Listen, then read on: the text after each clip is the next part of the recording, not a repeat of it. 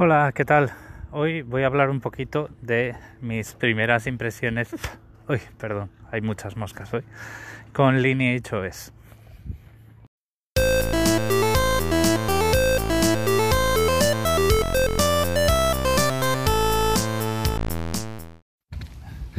Bueno, y me vais a perdonar porque no solo hay muchas moscas porque hace muchísimo calor, sino que hace un viento terrible.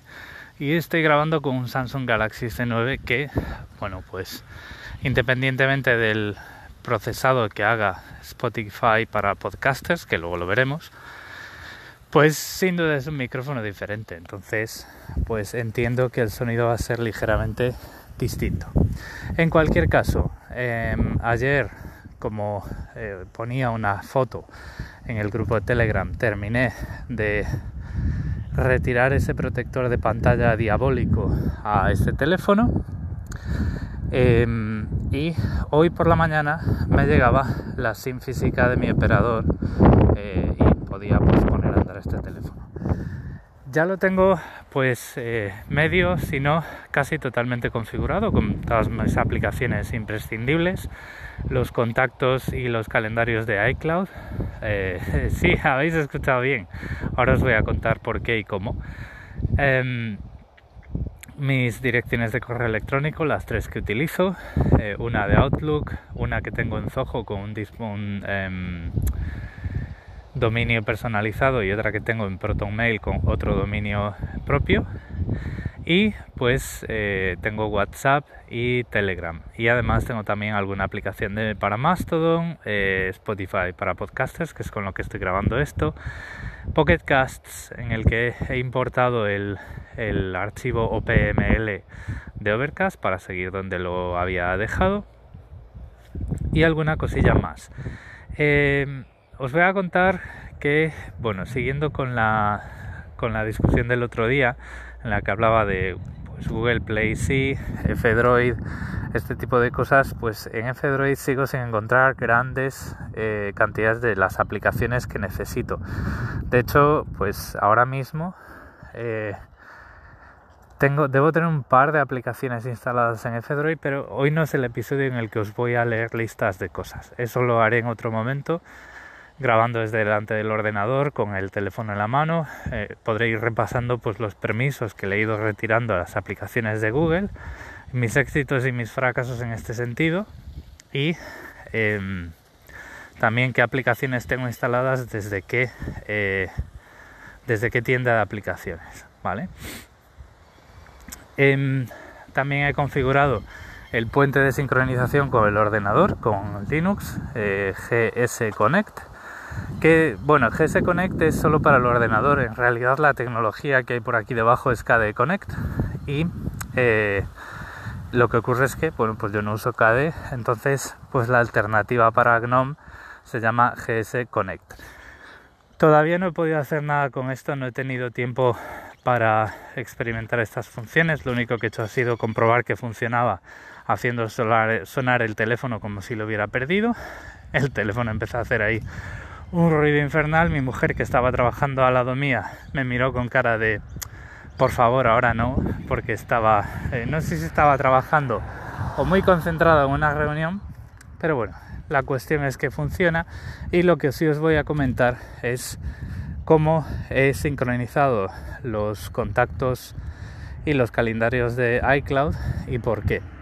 En realidad los contactos los podía haber dejado em, sincronizados en el dispositivo o sincronizados a través de GS Connect. Pero al, querer utilizar los calendarios de iCloud con mi mujer, tenemos un calendario compartido y yo tengo mi propio calendario, pues, em, pues lo, he, lo he hecho así, ¿vale? Porque la aplicación que me he tenido que comprar eh, soportaba contactos y calendario.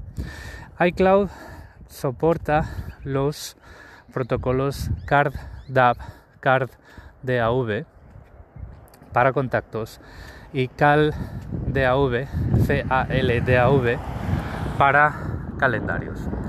Lo que tienes que hacer es entrar en, iCloud.com, generar una contraseña de aplicaciones, eh, que bueno, pues te vas a copiar en tu gestor de contraseñas o lo que sea para poderla reutilizar un poquito y no tener que hacer una contraseña para cada servicio u aplicación. Y lo que haces es eh, cuando entras en la aplicación por defecto de calendario en LineageOS eh, te da la opción de añadir para el calendario una cuenta CalDAV.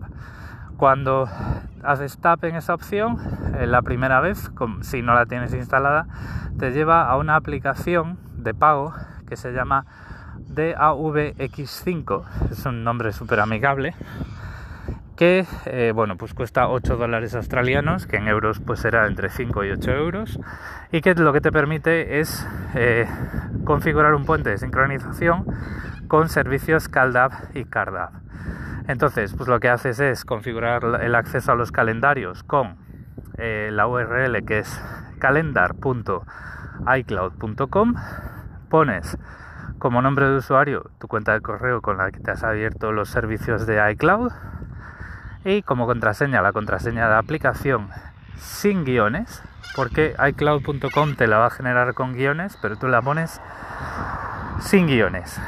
Sigues por ahí unas opciones ya encuentras los calendarios seleccionas todos los que te interesan porque esto te ofrece o sea eh, calendar.icloud.com te ofrece calendarios y tareas a mí en realidad me interesan solo los calendarios. Entonces yo tengo uno personal y otro compartido con mi mujer. Y para contactos, pues em, haces lo mismo y me parece que la URL es contacts.icloud.com. Eh, bueno, eh, esto en algún momento lo comprobaré y si he, cometido algún error, pues os diré la fe de ratas.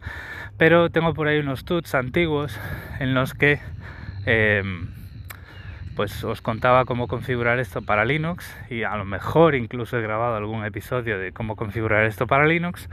Para Android con DAVX5 DAVX5 DAVX5 eh, pues funciona igual.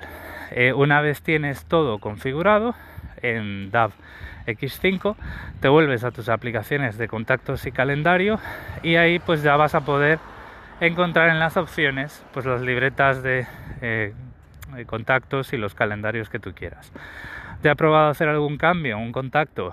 Eh, ponerle pues, a un amiguete que tengo, la empresa para la que trabaja y, y también crear un evento en el calendario compartido, que es lo crítico para enterarme de los planes a los que nos somete mi mujer y poder hacerlo y poder ocupar mi tiempo diciendo Gabriel va a estar cacharreando de 8 de la tarde a 10 de la noche, déjame en paz. pues dos días por la semana y esto pues funciona, así que pues eh, todo bien en ese frente. Y por lo demás, pues eh, las aplicaciones del banco y las aplicaciones eh, gubernamentales que tengo por aquí funcionan, pero no funcionan los pagos em, los pagos contactless, los pagos por NFC. la aplicación bancaria que utilizo una de ellas, tengo que probar la otra, pero ya sin mucho interés, em, utiliza Google Wallet y esto en ROMs que no son de Google, pues esto no funciona, por la razón que sea. Porque detectan que es una ROM em, a medida, que es una ROM alternativa y pues eh, capan este tipo de cosas. Me falta por probar Android Auto, no lo voy a hacer hoy porque no tengo por qué coger el coche para nada pero en principio la cosa pinta bastante bien. Em, para otro día voy a dejar eh, mi relación de amor-odio con los servicios de Google, o bueno, no sé si queda mucho amor, pero a ver, hay que reconocer que son útiles, ¿vale? Pero también hay que reconocer que entran hasta la cocina y en ese sentido he tenido un par de sorpresas. Hasta aquí el episodio de hoy. Ya os digo, en principio todo parece que va a funcionar bien. Tengo que ver, a ver, este episodio con qué calidad sube. Em, lo voy a dejar así, incluso si la calidad no es eh, la misma, no fuese la misma, no lo voy a volver a grabar y quede este episodio como, em,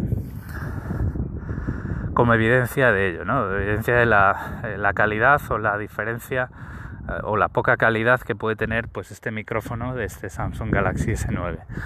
En cualquier caso, pues puede que a partir de ahora pues grabe más a menudo enfrente del ordenador, dependiendo de la calidad que vea por aquí. Y en cualquier caso, recordad que en las notas del episodio tenéis todos mis medios de contacto y em, pues nada, pues nos vamos escuchando. Saludo.